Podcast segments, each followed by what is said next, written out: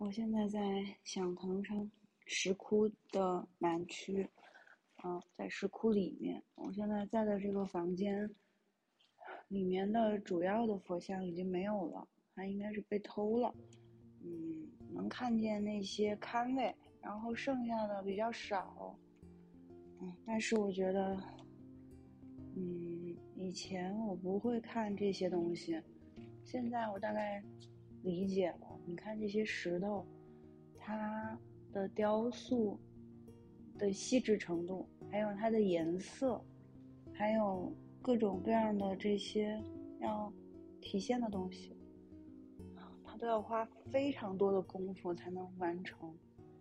这是为什么有人要把它偷走吧？感觉气场都不太一样，特别的宁静。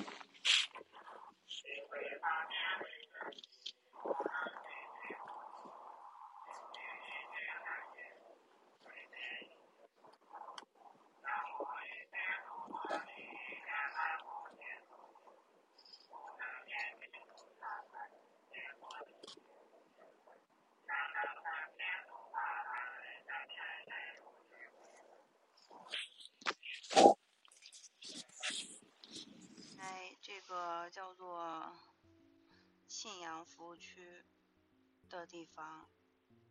现在我要去上厕所了，然后我想买个小吃。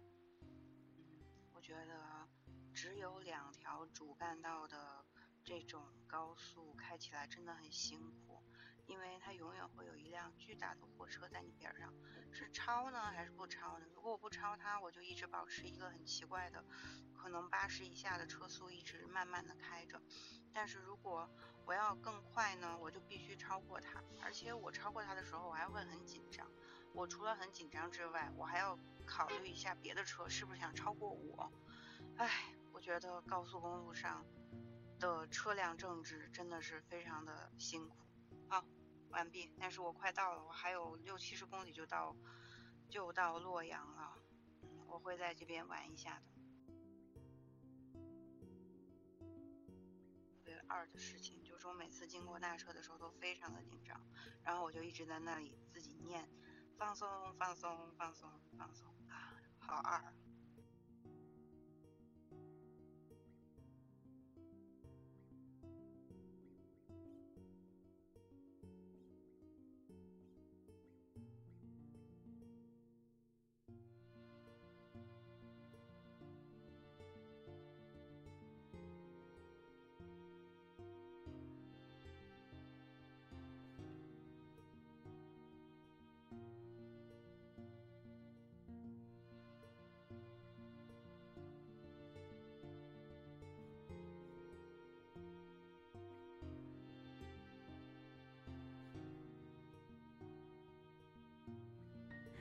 带猫旅行最大的特点是屋里必须得有猫砂，所以它意味着当你的行李拿了一堆之后，你还得下楼再去拿一趟猫砂。然后呢，嗯，因为这是一个比较复杂的操作，所以你就需要去思考说，你这个停车的位置和你酒店上楼的地方是不是足够近。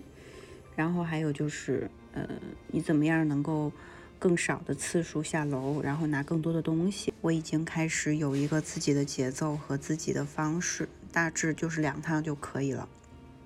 嗯，其实还有很多变数是在旅途中需要注意的，比如说，嗯，我要在哪里去找我即将抵达的那个城市的那个住店的地方？其实第一天因为行程并不像理想中的那个样子。所以在太原的民宿就被 cancel 了，嗯，所以呢，现在我都是快要停下来的时候，我再去找那个城市，它附近有什么酒店，然后我要去哪些景点玩耍，然后我再去看说这个景点附近的哪些酒店，它是能够满足我带猫条件的，嗯，有的时候我就会漏掉去看说它的停车情况好不好，或者是这个。嗯，其他的一些附加条件怎么着？反正就是图片差不多。然后带猫打个电话跟前台问了，说可以，我就停下来。嗯，但是嗯，比如说今天我现在带的这个呃地方，就是洛阳的这个酒店，它的停车场和它的酒店中间是有一小小段距离的，所以呢，我去多下了一趟楼，我就要吹一会儿风，这是我非常不喜欢的事情。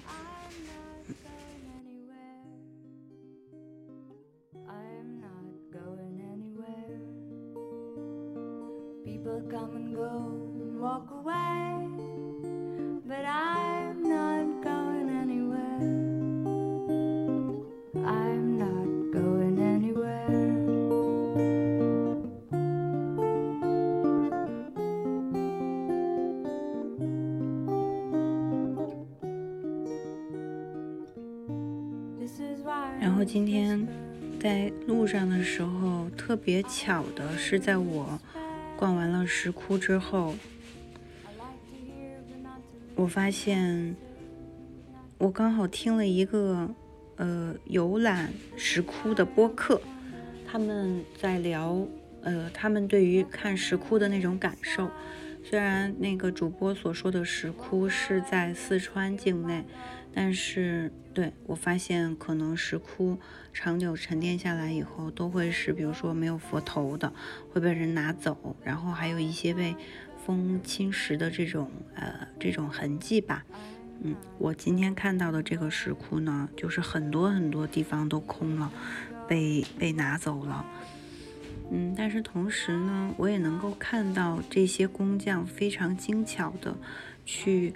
雕琢这些佛像，然后还有颜色，还有花纹，这些东西都让我觉得很惊讶。所以，嗯，本来我是想要去龙门石窟的今天，但是龙门石窟不开夜场，在冬天的时候，所以我估计明天我要么去龙门石窟，要么去，要么去逛那个那个叫啥来着？嗯，就是一个白马寺吧。反正就这两个地儿，嗯，至于去哪个，明天再说吧，可能早上起来就知道了。